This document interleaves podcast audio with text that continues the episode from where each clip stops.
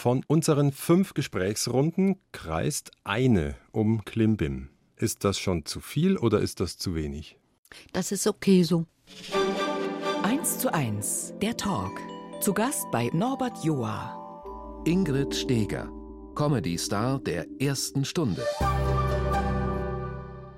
Sie haben Ihren Dackel dabei, eine Dackeldame, mhm. Adelaide. Sie ruht zu meinen Füßen und vergräbt ihre Schnauze an einer Stoffpuppe. Das ist ein Bär in einem Hasenkostüm.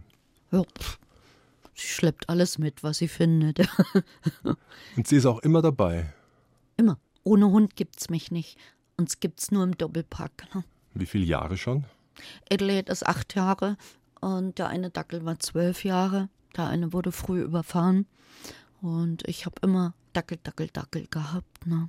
Und Sie haben jetzt gerade niemand zum Aufpassen oder sind Sie unzertrennlich? Wir sind unzertrennlich. Und wenn ich wo drehe, dann habe ich einen Wohnwagen und dann stelle ich ihre Tasche rein und dann bleibt sie in ihrer Tasche. Also sie hat zu mir Vertrauen und ich habe zu ihr Vertrauen. Wir gehören einfach zusammen und wir vertrauen uns. Wir lieben uns. Ihre aktuelle Partnerin sozusagen. Wie jo. wohnen denn Adelaide und Ingrid heute? Wir sind von Hamburg geflüchtet. Da hatte ich eine wunderschöne Wohnung mit zwei Terrassen und dann bin ich zu einem Arzt gezogen, dummerweise, wo sich kurz daraufhin herausgestellt hat, dass der verbal doch ein bisschen aggressiv war. Wie, wie, wohnen Sie denn heute in München? Ja, ich bin geflüchtet. Von Hamburg nach München bin ich geflüchtet, habe ein kleines Apartment gehabt und dann habe ich diese kleine Wohnung gekriegt, die sehr schön ist, sehr schön. Zwar mit schwarzer Auslegware, was ein bisschen anstrengend ist, und gelbe Wände, sieht aber sehr schön aus und schwarze Säulen. Und ich lebe sehr nett. Alles in Schwarz, drückt das nicht etwas aufs Gemüt? Nein, die Wände sind ja gelb. Mhm. Und Rüden und Männer kommen nicht in die Wohnung, nehme ich an. Ja, was soll ich dazu sagen? Also ein Mann müsste schon seine eigene Wohnung haben. Also zu mir ich habe einen anderen Lebensrhythmus. Wenn ich nicht Theater spiele, dann stehe ich, weiß ich, um 5 Uhr oder 6 Uhr auf. Morgens oder abends? Morgens und gehe mit dem Hund Gassi und da habe ich keine Lust auf Zehenspitzen zu laufen oder Frühstück zu machen. Das haben wir schon alles gehabt, meine ganzen Dackel und ich. Das brauchen wir nicht nochmal. Und in Ihrer Wohnung sehe ich dort den Grimme-Preis und die goldene Kamera und das Bambi? Oder sind die in irgendeiner Kiste? Nee, im Badezimmer eigentlich. Zwei Preise habe ich mal Bekannten geschenkt und der hat das ins Internet gestellt. Worauf ich sehr böse war, weil ich wollte ja nicht, dass die Dinger verkauft werden. Das war ein Freundschaftspreis. Ne? Naja, die sind verteilt in der Küche und im Badezimmer. Und also dann gibt es noch einen Buddha, habe ich gehört, und einen afrikanischen Krieger und das halte ich jetzt allerdings für eine Presseente. Waren Sie denn in meiner Wohnung? Ein Kollege mhm. hat darüber geschrieben. Mhm. Und, Und ist das eine Presseente mit dem Grabstein? Nee, den gibt's. Also ich habe im Klingenberg am Main eine Freundin, eine Massenbildnerin, war ich jedes Jahr, habe sie besucht und da war nebenan eine, die Grabsteine verkauft haben. Und dann dachte ich immer, was für hässliche Grabsteine. Und dann äh, Irgendwann hat sie ihr Auto reparieren lassen, dann bin ich mit Adelaide durch die Gegend gelaufen und dann habe ich die Schnecke gesehen. Ne? Das ist ja ein Gartenstein, das ist ja in dem Sinn kein Grabstein. Dann habe ich gesagt, das möchte ich, dass das mein Grabstein wird. Ne? Und ich habe aber, machen sich keine Sorgen, noch nichts eingravieren lassen. Aber es sieht gut aus. Weil das habe ich auch noch gelesen, dass Sie mal meinten, auf dem Stein soll dann mal stehen, sie wollte geliebt werden ja, ich wollte immer geliebt werden. Das hat nicht immer so ganz geklappt. Ne? Also. Weil ich weiß es eben alles nur vom Hören sagen, weil ich mich ja eingelesen habe und mhm. Sie haben eine sehr, sehr dicke Pressemappe, Frau Steger. Ja. In der Wohnung hängt wohl auch eine Zeichnung von Dieter Wedel, dem Regisseur. Darauf mhm. beugt sich ein mächtiger Hahn über ein verschrecktes Huhn. Also es war nicht seine Zeichnung, sondern er hat das mir mal geschenkt. Aber ähm, mit Bedacht wohl. Ja? Na, er war das große Huhn und ich war das kleine Huhn. Das wirkt etwas ungesund im Größen- und Machtverhältnis. Jo, was soll's, aber so war's. In Ihren Interviews fiel mir auf, dass Sie nach den schlimmsten Sachen dann immer oft sagten, aber es ist okay. Wenn man genau hinguckt, ist es gar nicht so okay. Klar habe ich immer geweint. Aber ich bin ein Widder und ein Widder fällt kurz runter und steht schnell wieder auf. Natürlich weint man. Jeder Anfang ist schön und jedes Ende ist hässlich. Das ist ja ganz normal. Natürlich habe ich viel geweint im Leben. Aber und sind auch viel aufgestanden. Ich bin immer wieder aufgestanden. Ne? Und wie sieht so ein Tag heute aus von der Ingrid Steger? Ja gut, wir waren glaube ich schon um vier oder fünf Uhr draußen. Wir waren Gassi. Im Dunkeln noch. Jo, Elliot hasst die Dunkelheit, aber ich habe sehr viele Freunde, die warten schon morgens auf meinen Anruf. Ich habe gute Freunde und gute Bekannte und dann telefonieren wir morgens. Ich weiß, wen man morgens anrufen darf und wen nicht. Manche Leute mögen das ja nun gar nicht. Und dann warte ich, bis es hell wird und dann muss ich Papierkram machen. Die Steuer oder? Ich habe immer, ich glaube, ich bin schon mit einer schlechten Schufa geboren worden. Ich habe immer Probleme mit dem Finanzamt, Probleme mit Papieren. Das kann ich immer alles nicht so bearbeiten. Haben Sie da Hilfe? Klar, eine Steuerberaterin, aber ich muss das ja erstmal ein bisschen zusammenpacken.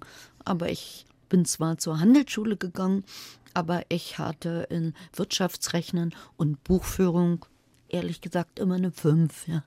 Also das war nicht so mein dickes Ding. Wofür zieht sich eigentlich Adelaide gerade hin? Nö, die Sucht die einen nur, Platz die für Pippi? Aber sie hat die Ruhe weg. Hat Und sie? kurze Beine vor allem. Ja. Irgendwas ist da schiefgegangen bei der Zucht. Bisschen kurze Beine. Ingrid Steger, mein Gast heute in Bayern 2, 1 zu 1 der Talk. Und ich würde sagen, wir bringen es gleich hinter uns. Klimbim. Im Juli 73 ging's los, da war ich zwölf. Für damalige deutsche Fernsehverhältnisse war das frech und scharf. Und dabei haben Sie zeitgleich zum Start gesagt, eigentlich bin ich schüchtern. Wie sind Sie dann dahin geraten? Das war alles Zufall. Ich wusste damals nicht, wer Michael Pfleger ist. Und ich wurde halt entdeckt und kam sofort in Klimbim rein. Der Regisseur war das, der Pfleger. Der Michael Pfleger, der sich vor einigen Jahren erschossen hat, leider. Und dann wurde ich halt von einem Tag zum anderen bekannt. Also Klimbim war harte Arbeit, sehr harte Arbeit. Ich kann nicht behaupten, dass das immer Spaß gemacht hat. Das war wirklich harte Arbeit. Das waren ja alles Kunstfiguren, wir waren Fantasiefiguren. Erwecken Sie doch mal die Klimbim-Familie vom geistigen Auge nochmal zum Leben. Also Sie, die Horror-Gabi, die sehr schrill ist und Ja, frech und Skorpione, glaube ich, hat als Haustiere und Spinnen. Ja, ich war ja nicht nur die Horrorgabi, wir waren Pfadfinder und Boxer und wir hatten viele Gaststars, Kurt Jürgens, Ude Jürgens und wie die alle heißen, die waren alle bei uns. Es war mehr eine Glimmer- und Glitzershow mit Comedy eingepackt. Also, Also, Elisabeth Volkmann war noch dabei. Horst Jüssen, Mhm. der gestorben ist, und Elisabeth Volkmann, die die Mutter gespielt hat, die gestorben ist, und Pia Agustinski, der hat einen Schlaganfall, und der Opi, Wichert von Ruel und ich. Also es war ja totales Gemisch, aber es war alles Fantasie. Es war nicht wie heute so ein bisschen was unter die Gürtellinie geht. Also was mir nicht liegt, ist, was guckst du oder wie das alles heißt. Das liegt mir nicht. Aber es sind alles andere Zeiten. Ne? Und wir hatten mehr so eine Glimmer. Glitzershow mit diesen ganzen Kleidern und die Shows haben damals sehr viel Geld gekostet. Das gibt man heutzutage nicht mehr aus. Wir hatten, glaube ich, acht bis zehn Autoren und ich hatte einen eigenen Autor aus ähm, Amerika. Das war eine andere Zeit und darum sind wir ja auch Kult geblieben. Sonst hätten wir nach 30 Jahren nicht noch Preise bekommen. ne? Ich meine, einmal in dieser Stunde brauche ich diesen Satz. Da mache ich mir einen Schlitz ins Kleid und finde es wunderbar. Ich habe nie einen der Schlitz. von Ihnen? Nein, ich habe nein, ganz bestimmt nicht. Wer kam auf den? Das war bestimmt der Amerikaner Jack Lloyd, der das geschrieben hat. Ich hatte nie einen Schlitz im Kleid, aber alle Leider habe ich als Zwölfjähriger festgestellt damals. Ja. Aber alle Leute sprechen mich immer auf diesen Schlitz an und ähm, das ist halt hängen geblieben. Ist ja auch nett, ist ja auch okay. Ne? Sie haben es vorhin gestreift, dass die Klimbim-Familie schon etwas dezimiert ist und auch auf tragische Weise. Mhm. Zum Beispiel der Schöpfer von Klimbim, vom lustigen Klimbim, war Michael Pfleghaar. Sie waren kurz mit ihm zusammen und beschrieben ihn Wir später waren als, fünf Jahre liiert, das ist schon eine lange Zeit, ja. als seelisch krankes und drogenabhängiges Genie. Ja. Der Schöpfer dieser Kult-Comedy-Geschichte Ja. Ja. hatte große seelische Not. Man glaubt es kaum. Und die hat er dann nicht so von sich rausgegeben. Also er war sehr drogenabhängig und wollte mich auch da ein bisschen reinziehen, was ich mir aber nicht habe gefallen lassen. ne. Und dann hat das irgendwann nicht mehr geschafft. Ist dann öfters nicht gekommen, eine ganze Woche nicht gekommen und er war vermisst und das war schwierig. Ich habe ihn dann noch besucht in Paris, obwohl wir schon auseinander waren. Ich habe mich dann von ihm getrennt, weil ich das nicht mehr ausgehalten habe. Das war nicht so unbedingt mein Leben. Und das war tragisch. Also als ich gehört habe, dass es sich erschossen hat, in der Badewanne, war das tragisch. Und der Regisseur, der das auf die Bühne gebracht hat, Klimbim jetzt nach 30 Jahren nochmal, der hat einen Hirnschlag gekriegt mit 52 und war tot. Und dann haben die Leute geschrieben, das wäre ein Klimbim-Fluch. Aber Gott, das ist das Zeitalter. Ne? Der eine wird so alt und der andere wird so alt. Da kann man nichts machen. Ne? Und kleiner Aber- Stigger lebt noch. Sitzt mir gegenüber. Aber es ist schon absurd, oder? Vorne ist Glitzer und Showtime und Schenkelklopfen und hinten, ja, klingt Ja, gut, abgedroschen, aber es sind echte Abgründe. Ja, ja, gut, das zeigt man ja nicht. Eine Krankheit zeigt man nicht. Ne? Sie haben vor der ersten Folge damals gesagt, hoffentlich komme ich mit Klimbim weg von meinem Image als Sexmieze. Ich möchte endlich mal zeigen, dass ich mehr kann, als mich auszuziehen. Warum hat es nicht so richtig geklappt? Das ist Quatsch, das habe ich nie in meinem Leben gesagt, weil Klimbim war das Beste im Leben, was mir passiert ist. Ich habe die Buhlschaft gemacht ähm, und ich habe Derrick gemacht und sonst was. Ich habe viele andere Sachen gespielt und Klimbim war für mich das Beste, was mir passieren konnte und das haben die Zeitungen geschrieben, das habe ich aber nicht gesagt. Die hätten das gern gewollt, dass ich das gesagt hätte. Das war ungezogen. Das ist wahrscheinlich auch eine Erfahrung, die man als Schauspielerin macht. Man findet sich zitiert, Jo. ohne dort gewesen zu sein, ohne es gesagt zu haben. Ich habe das jetzt ein paar Mal schon gehabt. Mhm. In Anführungszeichen. Und es ist nie gefallen. Also ich habe es nie gesagt. Also Klimbim war das Beste. Und ich habe genug andere Sachen gemacht. Habe ich wirklich genug. Dann haben Sie es schon beantwortet, die nächste Frage, ob 32 Folgen Klimbim am Ende gut oder schlecht waren für Ihr Leben? Die waren gut. Auch wenn Sie in der Schublade ein wenig gelandet sind? Also Elisabeth Volkmann hat zu mir gesagt, besser in einer Schublade als in keiner Schublade. Was ja auch stimmt. ne? Also es gibt ja so viele Schauspieler heutzutage, die sind dann, weiß echt, die gibt es ein, zwei Jahre und dann sind sie duff ein bisschen unten. Und mich gibt es ja nun wirklich schon, glaube ich, seit 35 Jahren. Und das Anstrengende ist, sich zu halten und dabei zu bleiben. Wenn ich durch die Straßen gehe, sagen alle Leute noch immer Guten Morgen, Frau Steger, Guten Morgen, Frau Steger. Und das ist süß. Das freut Sie. Ja, ich war früher sehr introvertiert, jetzt bin ich extrovertiert. Sonst würde ich Ihnen das nicht alles erzählen. Ja, Sie sind bemerkenswert offen. Jo, Hat man Ihnen gerne. schon mal gesagt, dass Sie manches Mal vielleicht zu schnell zu offen sind? Das ist mir wurscht. Nein, ich will offen sein. Ich muss schon viele Sachen verstecken. Das muss man automatisch. Aber ich möchte nicht mehr alles verheimlichen. Und die Medien schreiben das sowieso, wie sie es wollen. Ob ich jetzt offen bin oder nicht offen bin. Ne? Naja, in Bayern 2 kann man nur senden, was gesagt wird. das kann man schwerlich nachfaken. Vor fünf Jahren gab es ja nochmal das Revival der Klimbim-Familie und ein Kritiker schrieb, peinlich. Wie erlebten Sie es dann als Horror-Gabi nochmal mit 57 Jahren dann? Es war nicht peinlich, dann war das ein blöder Kritiker. Wir haben Standing Ovation gehabt, also das war gigantisch. Und wenn die nicht alle gestorben wären, dann würden wir heute noch spielen. Es war gigantisch, also was da los war und die Leute haben gebrüllt und haben sich sowas von gefreut. Der Horst Hüssen hat ja neuen Text geschrieben. Ne? Es waren ja nicht mehr die alten Texte, auch politisch und so. Wir haben das ja alles neu gemacht, alles umstrukturiert und ähm, Und die Leute waren wahrscheinlich auch froh, ihrer Jugend wieder zu begegnen. Es waren auch junge Leute da. Die haben sich auch in die Hose gemacht vor Lachen. Also so war Na, hoffentlich nicht. Hoffentlich. Und es war gigantisch. Also der Horst Jussen hat sich ja was dabei gedacht nach 30 Jahren, dass wir wieder auf die Bühne gehen. Sie meinten, wenn das Zitat jetzt wiederum stimmt, es hätte was Therapeutisches gehabt, herrlich wieder mal Purzelbäume zu schlagen mit Ende 50, zu kreischen, zu lachen, zu weinen. Sie haben es genossen. Also was heißt hier Therapeut? Ich, kann heute noch Purzelbäume schlagen. Das macht mir gar nichts aus. Ich bin sehr schmal und sehr gelenkig, trotz meinem tauben Knie von Klimbim. Und das ging ganz gut. Das war überhaupt kein Problem. Und die Texte waren einfach gut.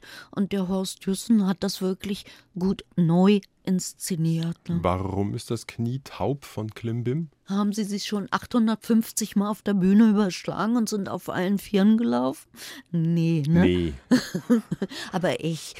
Mich wird vor dem nächsten Titel interessieren, weil da geht es um einen jungen Mann, der ja unterwegs zu Messi ist und die Wohnung ist schon voll gemüllt mit Pizzaschachteln. Ist es bei Ihnen super ordentlich oder eher wie bei dem jungen Mann? Ich habe eine Putzfrau. Mhm. Außerdem esse ich keine Pizza. Ich habe da mehrere Läden. Ich gehe italienisch essen oder äh, Wirtshaus im Sendling und dann lasse ich mir immer eine Kinderportion geben. Und wenn ich etwas koche, ist es nur für den Hund. Eine ne? Kinderportion? Ja, ich bin so klein und schmal, wo soll das hin? Ne? Weil ich, ich habe aus der bunten, und damit lassen wir es dann aber gut sein, vor vier Jahren, Sie wären momentan bei 45 Kilo, das macht einen Body Mass Index von 18, das noch, sind Sie gefährlich im Untergewicht. Ah, das ist ja Quatsch. Bei Klimbim habe ich auch nicht mehr gewogen. Und der Pfleger hatte mich immer gezwungen, jeden Tag ein Stück Kuchen zu essen. Und seitdem esse ich keinen Kuchen mehr und keine Sahnetorte mehr, weil ich das hasse. Ich musste das essen, weil er mich immer dicker haben wollte. Als Kind bin ich schon in Kur geschickt worden, weil ich immer so schmal war. Das ist Veranlagung. Und Was wiegen Sie denn jetzt? 45 oder 46. Aber ich habe Busen. 1 zu 1, der Talk. Zu Gast bei Norbert Joa. Ingrid Steger, Comedy-Star der ersten Stunde.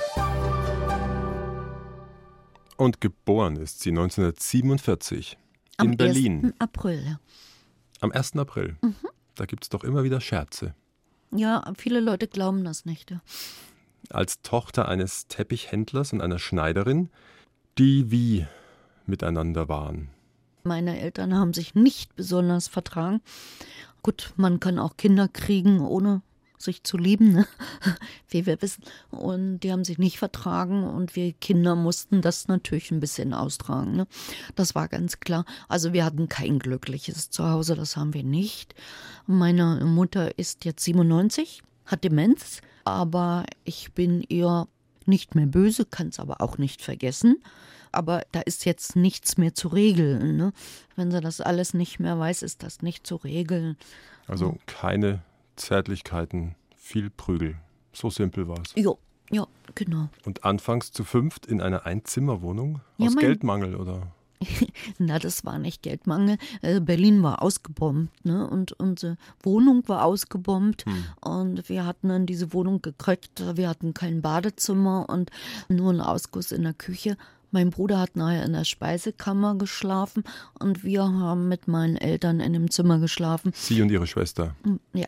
Und dann haben wir später eine andere Wohnung gekriegt, ein bisschen größer.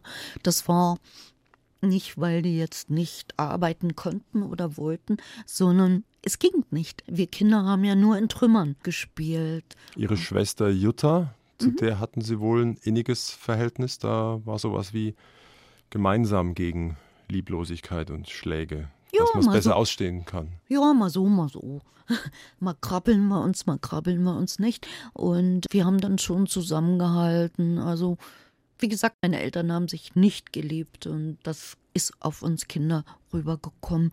Aber in dem Moment haben wir das nicht so gemerkt. Das kam erst später alles wieder hoch. Ne? Einer, der ein Porträt gemacht hat, der sie länger begleitet hat, der schrieb, beherrschend daheim war wohl Stille, niemand durfte reden und Angst permanente Angst, was als nächstes kommt. Also Stille ist übertrieben, weil sich mein Vater mit meiner Mutter sehr lautstark gezankt hat. Angst natürlich. Angst, ja. Und die Angst hat sich natürlich auch fortgesetzt, auch ähm, in Klimbim nachher. Und, und, und das bleibt in einem hängen. Und ich meine, wenn Sie es nicht öffentlich bekannt hätten, das ist eine ganze Weile her, aber es ging dann mehrfach durch die Zeitschriften. Sie haben spät gesagt, dass Ihr Großvater sie einmal missbraucht hat. Und später ja. dann auch gab es noch ähnliche Vorfälle. Da waren sie dann schon Ja, einiges älter und sie konnten damit zu niemandem. Auch Nein, nicht zu ihrer Mutter. Nein, wäre ich auch nie hingegangen, zu keiner Zeit. Na klar bin ich ein paar Mal vergewaltigt worden und ähm, Wieso, na klar. naja nun.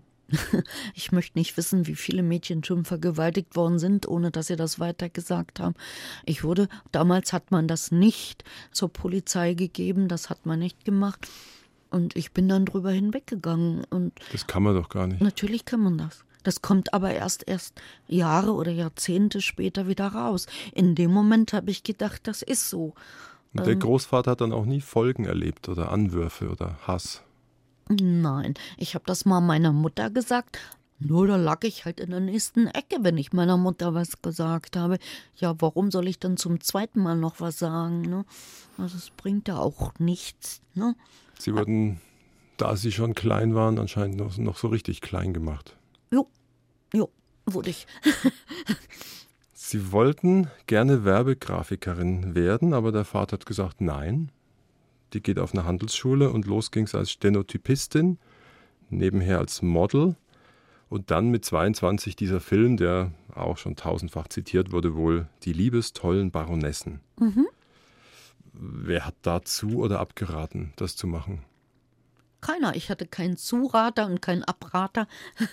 Das hat sich einfach irgendwie ergeben. Und das waren ja auch Mickey Mouse Filme. Wenn ich sehe, was heute nachts im Fernsehen läuft, ist das, waren das ja wirklich Mickey Mouse Filme. Und Damals 1970 war oben ohne schon, boah, Vielleicht. Das hat mir nichts ausgemacht, weil mein Körper mir nichts bedeutet hat. Also hat es mir nichts ausgemacht. Und ich wollte auch nicht mehr im Büro arbeiten. Was haben Sie da bekommen am Tag als Stenotypistin? Weiß ich nicht mehr. Weil für die Filme Ja, es gab einen Apfel. 200 Mark bis Ja. 900 Mark und das Ganze 1970, das war richtig Geld vor 40 Jahren. Ja, was ich im Büro gekriegt habe, weiß ich nicht mehr. Ich weiß nur, dass ich das gehasst habe, da zu arbeiten, weil die Architektenfrau mich auch gar nicht leiten konnte. Das war nie mein Traumjob. Ganz bestimmt nicht. Aber diese Filme sicher auch nicht. Es gab dann auch früh Versuche, da wieder wegzukommen. Nebenrollen im Kommissar. Münchner Geschichten hat man sie gesehen. Später dann Wilder Westen inklusiv oder der große Bellheim. Ja, Das waren ja schon wieder gute Filme. Ne? Ja. Und dann nochmal ganz populär neben Klimbim an der Seite von Iris Berben in Zwei himmlische Töchter. Haben Sie zu der Berben noch Kontakt? Nein, gar nicht. Überhaupt nicht mehr. Gar nicht mehr. Die hat sich ein bisschen so entfremdet und so. Und ähm, In andere Sphären begeben. ja, Haben Sie für sich mal überlegt, weil Sie waren ja damals auf Augenhöhe, wie die Serie lief. Mhm. Warum ist die eine jetzt dort und die andere tut sich so schwer? Ich tue mich nicht schwer. Ich habe noch genug zu tun.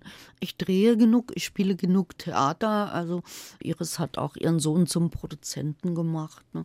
Und dann ist das überhaupt kein Problem. Nur weil wir jetzt das Herkommen hatten aus einer wirklich schweren Familie, wo viel Lieblosigkeit war, was einen ja seelisch wirklich klein macht.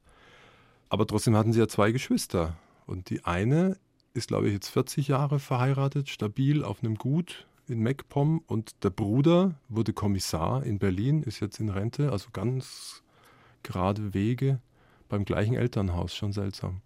Na, ist nicht so seltsam. Meine Schwester ist auch abgehauen. Mal zehn Jahre von ihrem Mann hat sich mal kurz weggedrückt. Mal kurz ist gut. Zehn Jahre. Und mein Bruder, mit dem telefoniere ich eigentlich fast jeden Tag und das ist ganz okay. Und wir haben alle ein bisschen ein schwieriges Leben gehabt. Meine Schwester hat ja auch einen Thailänder geheiratet und zwei Kinder von dem gekriegt. Also wir haben alle beide immer den Ausbruch gewagt. Ne? Wir waren eine sehr seltsame Familie, aber wir haben unseren Weg geschafft. Ne? Also. Sie hören Bayern 2, 1 zu 1, den Talk mit meinem Gast heute, Ingrid Steger. Das war jetzt sie und nicht ihr Hund, die Dackeldame Adelaide, die wirklich bemerkenswert ruhig hier zu meinen Füßen liegt. Mensch, Süß. immer dabei. Ohne Dackel geht's nicht. Ohne Männer schon.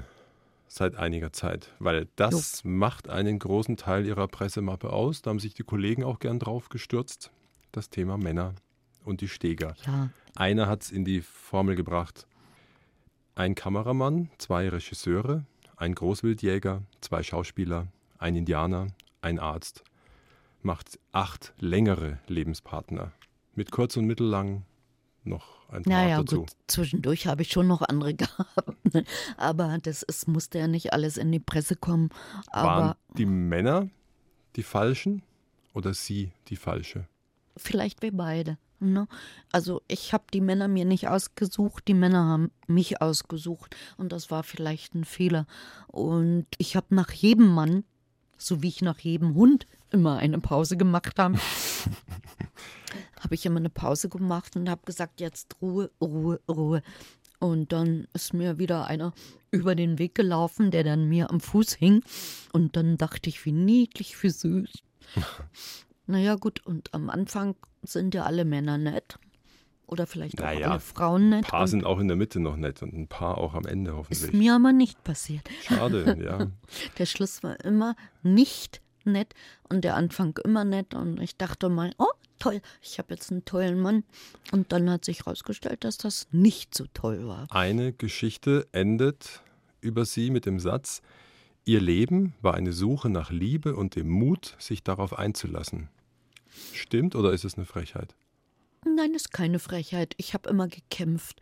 Ich habe gedacht, ich komme da schon durch ähm, und ich werde dem Mann schon, also als ich nach Zürich gezogen bin und der hatte ja eine endogene Depression, da habe ich mir sehr viel Mühe gegeben und habe gedacht, also ich kann ihnen da raushelfen und Ja. alles machen, aber es ging nicht. Es ging einfach nicht und ich musste wieder zurückziehen und dann wieder wegziehen und wieder keine Wohnung kam und so Das war ja auch halt. fatal. Sie haben ja mit jedem Mann in einer anderen Wohnung, in einer anderen Stadt gelebt. Also sie haben ja wirklich Wohnsitze gewechselt. Und sie schreiben, fast immer musste am Ende ich es beenden. Und wenn es noch so verkorkst war, denn die Männer sind ja feige und entlasten sich in der Flaute allenfalls mit Affären. Weiß ich gar nicht, dass ich das gesagt habe. Wir hatten das alles geschrieben. Ich musste es beenden, weil die Männer zu feige waren, es selber zu machen. Dann sind gar nicht sie vielleicht immer die Schwache. So gesehen sind es eigentlich die Männer. ja, ich war dann schon stark. Das, also ich habe immer probiert, probiert, probiert. Und als ich gemerkt habe, das geht wirklich mehr ähm, an meine Substanz, dann bin ich gegangen. Dann bin ich einfach gegangen. Und ich bin ein Fluchttier. Ich bin weg. Wenn es nicht mehr geht, wenn die Grenze erreicht ist, bin ich weg. Und so schnell können die Männer dann gar nicht gucken, ne, wie ich dann weg bin. Aber die Wunden nehmen sie mit. Klar, vergessen tut man das nie. Die größte Liebe galt wohl dem Schauspieler Zehnacker. So wird berichtet, vier Jahre waren sie zusammen. Fünf. Aber das fünfte Jahr war auch nicht mehr so. Aber Ich steuere jetzt darauf zu, ich weiß, es wird heikel. Das Ganze hat auch so ein bisschen jetzt Beicht-Bekenntnischarakter. Es war mir auch klar bei dem Kapitel, dass wir da entlang schrammen, aber ich finde es ganz wichtig, weil Sie sagen, in diesen Jahren hatten wir keinen Sex. Wir wollten beide nicht. Nein, Dennoch war es die schönste Zeit. Ich war sehr glücklich. also ich möchte nicht wissen, wer hat das ins Internet gegeben, ne? Weil ich weiß gar nicht, woher sie das haben. Das habe ich nämlich gar nicht gesagt. Und ähm, natürlich hatten wir Sex. Aber ich fand den Sex nicht so aufregend. Aber wir hatten eine tolle Zeit und er hat mir viel beigebracht. Er hat mir die ganzen, weiß ich, von Tolstoi bis sonst was, alle Bücher gegeben. Ich habe in diesen Jahren so viel gelesen, wie vielleicht äh, Leute in 30 Jahren nicht Es gelesen war einfach haben. anregend mit dem Mann. Das war toll. Wir sind auch ab mit dem Wohnwagen nach Marokko und, und wir waren beide so Abenteurer. Es war toll. Ja.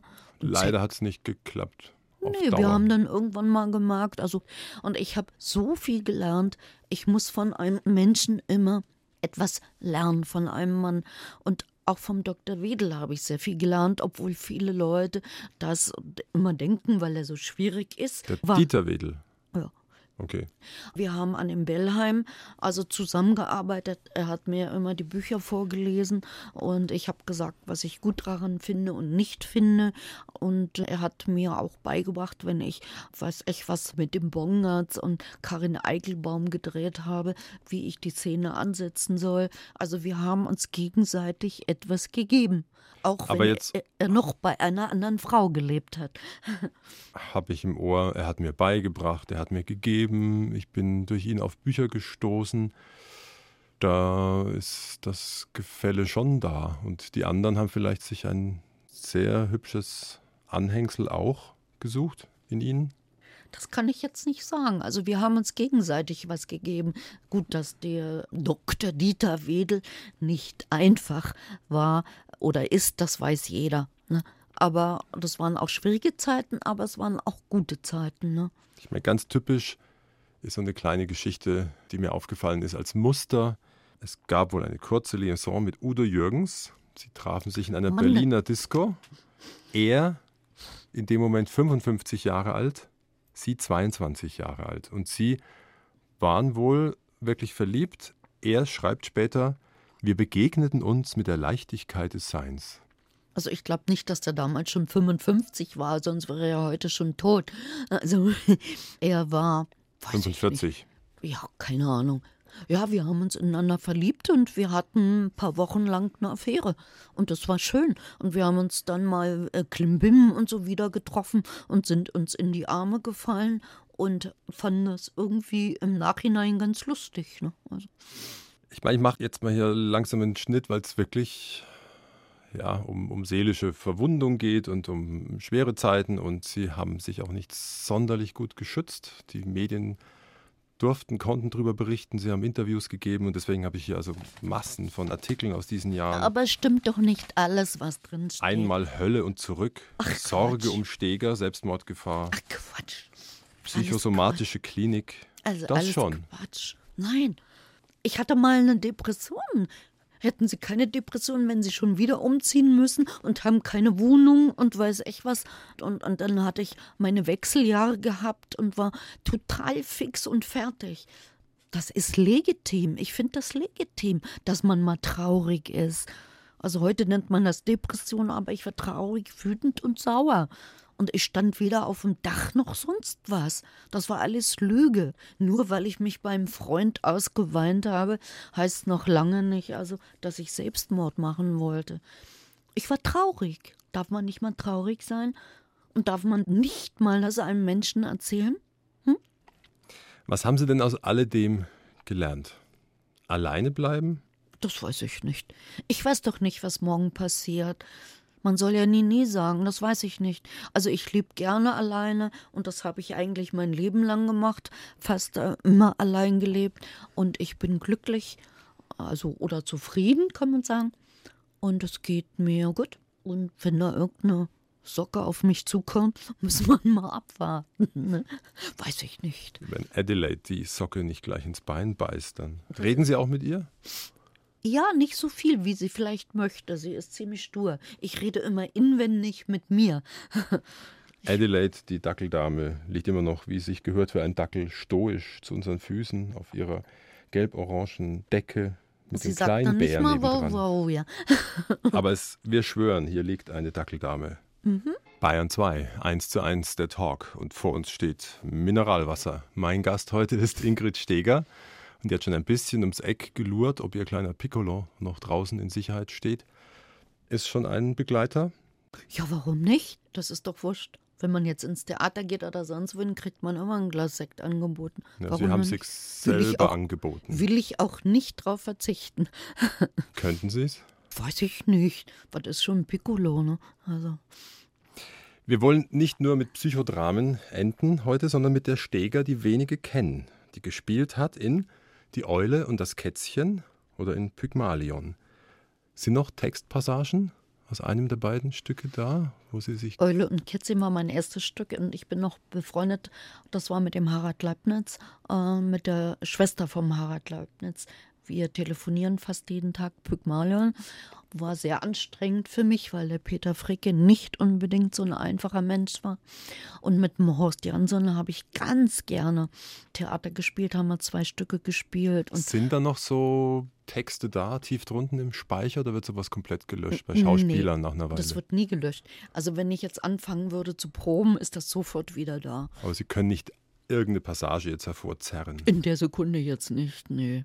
Lagen Ihnen denn auch solche ernsten Stoffe oder war es vor allem auch die Sehnsucht, ernst genommen zu werden? Ich habe ja, das waren ja meistens Komödien. Also mit dem Peter Schiff, dies um, Champagner-Komödie, die war eine sehr gute Komödie, eine sehr gute. Und die Botschaft fand ich ehrlich gesagt stinklangweilig, weil was ist denn da viel? Die knutscht rum, sagt vier Sätze, schreit und rennt raus. Also das ist eine total überschätzte Rolle. Das war nicht so gigantisch. Und dann habe ich probiert, das war nicht meine Idee, Ödipus, die Jokaske zu spielen. Und das war nichts für mich. Ne? Aber das kamen denn da noch genug auf Sie zu, die Sie auch da sehen wollten? Oder war das irgendwann wie abgeschnitten nach Klimbim und Himmlische Töchter? Nö, ich habe ja genug Theater gespielt, so ist es nicht. Also Steckten Sie nicht bis ha? zum Hals in der Schublade? Nein. Und, und, und von Derek und sonst was habe ich ja alles Mögliche gespielt. Ne? Und was kaum einer weiß, Sie waren mitbeteiligt, maßgeblich an einer Rumänienhilfe mit dem Namen Kinderzeit. Was haben Sie da getan und warum haben Sie es getan? Ich habe in einem Theater gespielt in Düsseldorf und habe Leute kennengelernt, das sind Galeristen, Prinz und Prinz, und die haben mich mal eingeladen und und dann haben die gefragt, ob ich mich daran beteiligen würde. Und ich habe immer schon eine soziale Ader gehabt und habe sie immer noch. Ich arbeite jetzt auch ehrenamtlich für die Caritas. Ne? Und dann haben die mich gefragt, ob ich mit mehreren LKW Konvois nach Rumänien fahre. Und dann habe ich gesagt, klar, ich komme mit. Und das war schrecklich. Es war ganz schrecklich. So in AIDS-Krankenhäusern und Waisenhäusern und so. Und die Kinder, die an einen hochkrabbeln und nur Liebe haben wollen und wir sind dann durch die Karpaten gefahren nach Bakau. Aber da haben sich trotzdem gute Freundschaften rausgebildet. Mit denen bin ich heute noch befreundet. Ich bin ein sehr treuer Mensch. Und wenn ich eine Freundschaft habe, dann habe ich eine Freundschaft. Und Sie wollen auch anerkannt werden. Ich meine, kein Mensch kann leben ohne Anerkennung. Ja, was heißt hier Anerkennung? Ich habe das ja nicht so in die Öffentlichkeit gegeben. Ne? Also aber dort unmittelbar, die Menschen dort haben auch was zurückgegeben. Die haben ja in dem Moment, also die Kinder haben ja was gegeben, als ich die kleinen Skelette, die jetzt kranken Kinder gesehen haben und der eine war blind und hat sich bei mir festgehalten und sich gegen den Kopf geschlagen und so. Da konnte ich dann auch ein paar Tage also nicht mehr schlafen. Und Aber eigentlich ist es ja auf der anderen Seite wieder Gift für Sie, wenn Sie sensibel sind und helfen wollen und leicht zum Opfer werden und zu viel mitfühlen, dann haben das sie das gleiche Thema wieder am Hals. So, dann habe ich das halt am Hals. Aber ich habe ja auch für gegenüber, wo ich gewohnt habe, zwei alte Leute gehabt, wo ich jeden Tag hingegangen bin. Und ich habe den geholt, einen Menschen, der die Ohren kontrolliert, damit sie ein Hörgerät kriegt und die Augen, damit sie wieder gucken kann. Hab ihr Kleidchen nähen lassen, hab den also Vögel gekauft und den Mann habe ich tot gefunden in der Wohnung und äh, der Frau wurde vorher das Bein amputiert, Thrombose, und mhm. die ist dann auch gestorben. Aber das sind, waren ganz liebe Leute und ich habe immer gewartet, dass die mittags einschlafen. Dann habe ich schnell die Betten bezogen und das Bad sauber gemacht. Ich habe nun mal eine soziale Ader und warum soll ich die nicht haben? Fragezeichen. Sie hm. haben aber auch enge Freunde, die sich um Sie kümmern, hoffentlich. Ja, habe ich in Hannover zwei sehr, sehr gute Freunde. Nicht gerade ums Eck, Hannover. Nee, so wurscht, wir telefonieren aber jeden Tag. Sie haben eine Autobiografie geschrieben. Da waren Sie 43. Titel Ein Glückskind darf auch weinen. Das ist jetzt genau 20 Jahre her. Mhm. Welches Kapitel würden Sie noch anfügen? Eins mit einem guten oder einem noch düstereren Ende? Nicht unbedingt düster. Das ist jetzt Blödsinn, sondern einfach ein bisschen mehr sagen. Ne? Damals habe ich nicht alles gesagt, weil ich nicht alles sagen wollte. Und es gibt noch mehr zu sagen. Ne? Schauen Sie mal ganz zuletzt. Ich habe im Archiv einen der ältesten Artikel ausgegraben aus der Quick von 78, die süße Ingrid Steger, hm. vor 31 Jahren. Hm. Würden Sie der gern was zurufen? Oh, einfach weitergehen, weitergehen, weitergehen und alles. Also ich muss genug auffangen im Leben, genug. Und damals habe ich auch schon viel auffangen müssen. Ich war noch nicht bereit für die Öffentlichkeit. Ne? Und ich bin jetzt bereit für die Öffentlichkeit, aber trotzdem muss man aufpassen, was man sagt und was man tut und ob nicht jemand irgendwo im Busch sitzt und mich fotografiert. Und das gehört da leider Gottes heutzutage alles dazu. Weitergehen, einfach weitergehen und lachen. und stimmt das, Ihre Lebensphilosophie lautet noch immer, was du heute kannst besorgen, das verschiebe doch auf morgen? Ja, ja, das stimmt leider. das stimmt. Also das ist, ähm, wie gesagt, mit Bürokram und Papieren habe ich ein bisschen Schwierigkeiten. Und das schiebe ich auch von einem Tag zum anderen. Da ärgern sich alle meine Freunde drüber und sagen immer, hast du schon geguckt? Und hast du den Briefkasten geöffnet? Und ich sage, oh, na, ich gehe mal nachher runter. Ne? Dann mache ich das erst drei, vier Tage später aber da kenne ich mehrere Schauspieler, die genauso sind oder mehrere Menschen, die genauso sind. Habe ich immer Probleme gehabt. Adelaide, du Dackeldame, ich glaube, deine Zeit kommt, dass du auf deinen kurzen Beinen hier wieder raus darfst. Und ich sage Ihnen vielen Dank. Gut. Für Ihre Offenheit und mhm. alles Gute. Oh, schauen wir mal, was passiert.